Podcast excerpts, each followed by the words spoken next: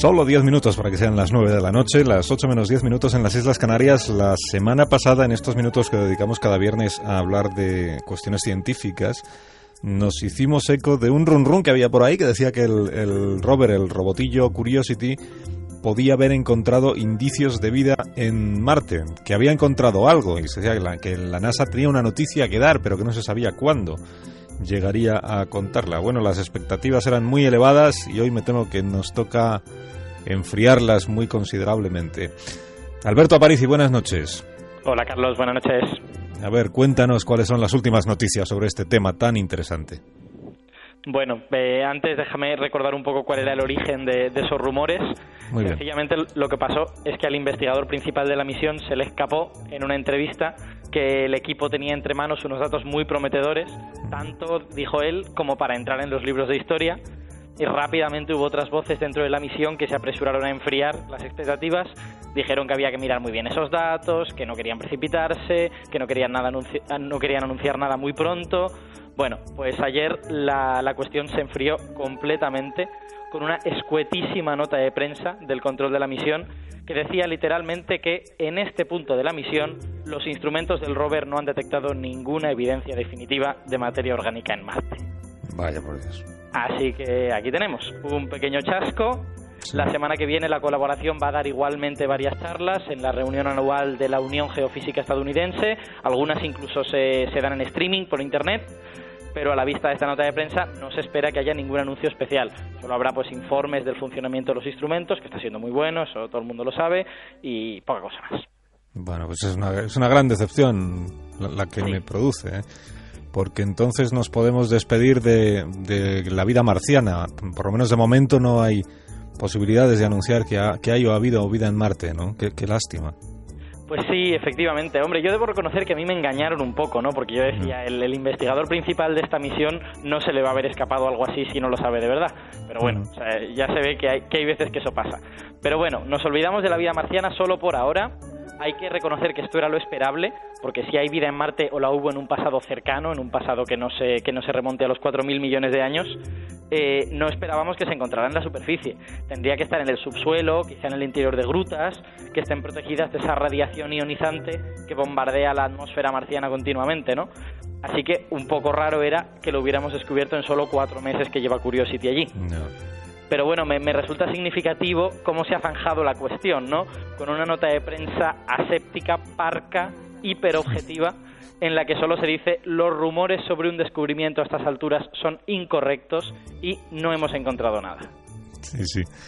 Sí, sí, con una gran, eh, con un espíritu de ahorro en, en palabras eh, por parte de, de la NASA. Pero bueno, esto es lo que dicen mm, de puertas para afuera. Mm, De puertas para adentro igual están diciendo otra cosa. Bueno, lo, lo habitual es que todas estas cosas se traten muy en, en, digamos, disciplina interna en las colaboraciones.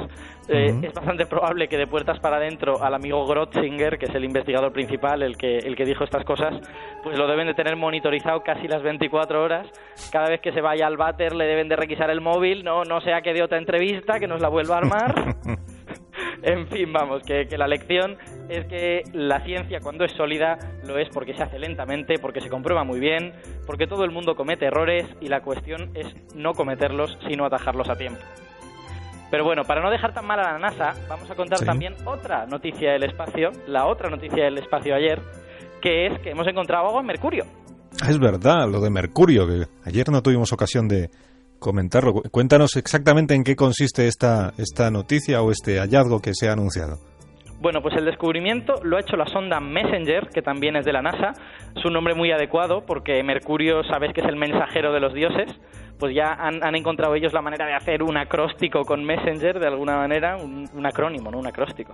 Eh, que, bueno, esta sonda Messenger es la primera que hemos puesto en órbita alrededor de Mercurio. Lo, lo cierto es que Mercurio, para tenerlo tan cerca, es un poquito la cenicienta de los planetas, porque solo le hemos mandado dos misiones la Mariner 10 en los años 70, hace ya casi 40 años, y ahora esta Messenger, ¿no? Y hay varias razones para esto. La primera es que estabilizar una sonda en la órbita de Mercurio es un reto técnico complicadísimo, hasta el punto de que Messenger ha gastado más combustible del que gastaría una sonda para salir del sistema solar, simplemente para estabilizar su órbita en las cercanías de Mercurio. La segunda razón es que Mercurio pues no parece a priori el sitio más interesante al que ir a dar un vistazo, ¿no? Pues es un pedazo de roca, no tiene atmósfera, las mm. temperaturas están en 430 grados durante el día, en 170 bajo cero durante la noche. Qué espanto. Sí, la verdad es que sí. En realidad su aspecto pues es como si fuera la luna, ¿no? Es gris, está lleno de cráteres, la verdad es que no es un sitio agradable, ¿no? Sí, sí, no parece un destino turístico muy apetecible. pero con temperaturas de 400, 430 grados, has dicho, ¿no? 430 grados. Con temperaturas de 430 grados, ¿cómo es posible que haya agua en Mercurio? Ah, pues porque solo está en las zonas en las que nunca da el sol, que son concretamente los cráteres de los polos, ¿no? En, los polos de Mercurio el Sol no se levanta apenas del horizonte, se levanta muy poquito. Aquí en la Tierra se levanta más en verano y no se levanta en absoluto en invierno. Mercurio está más o menos recto, con lo que el Sol, digamos que está todo el año, pero apenas se levanta, ¿no?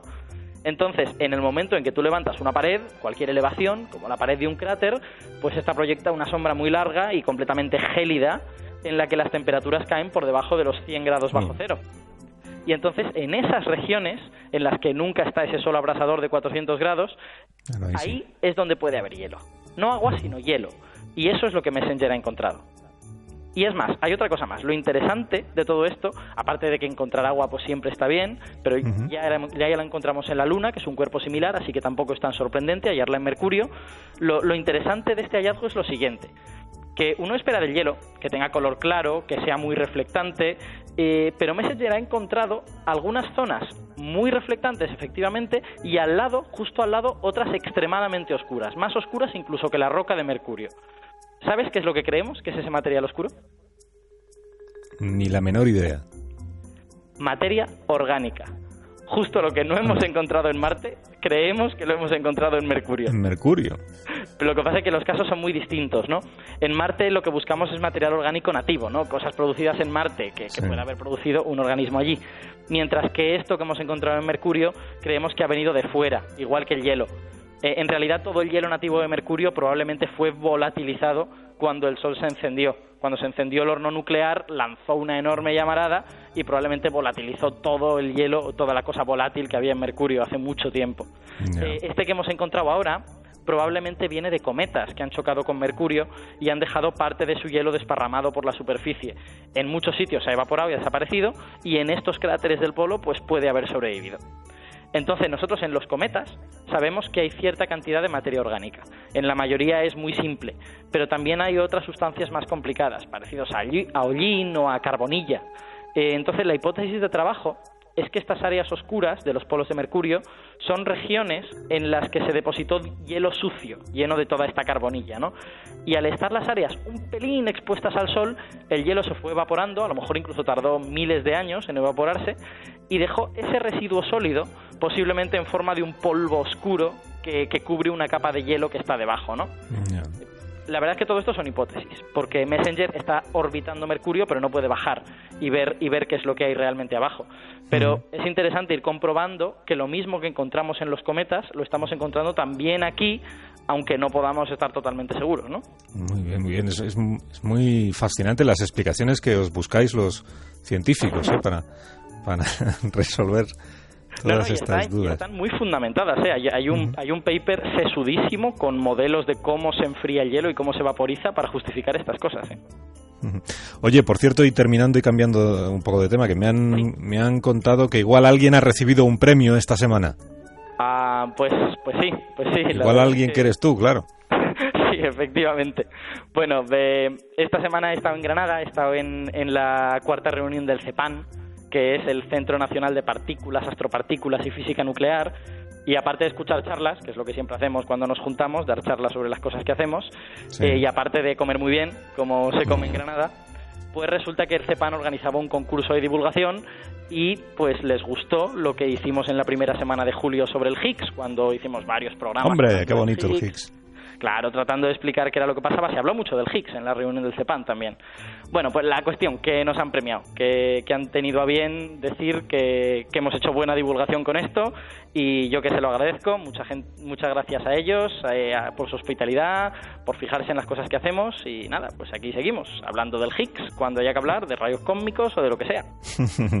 Oye, pues me alegro mucho. Enhorabuena, Alberto, por el por el premio muy merecido, ¿eh? Muy, muy Muchas merecido. gracias. También es un poquito tuyo, ¿eh? Esto... Bueno, es mío porque yo soy siempre el conejillo de Indias. Si yo consigo entender algo de lo que tú estás diciendo, es que no vamos mal, no vamos mal. Efectivamente. Y el bosón de Higgs aprendimos mucho escuchándote. Tenemos que volver a hablar del bosón de Higgs algún día, que hace mucho tiempo que no le... En breve, no en breve, porque se van, a, rato. se van a liberar resultados posiblemente Ah, allá por diciembre. Qué bien. Sí, sí. Bueno, Alberto, que tengas un feliz fin de semana, que descanses Igualmente para ti. Y hasta el viernes que viene. Cuídate. Hasta el viernes que viene. Un abrazo. Adiós.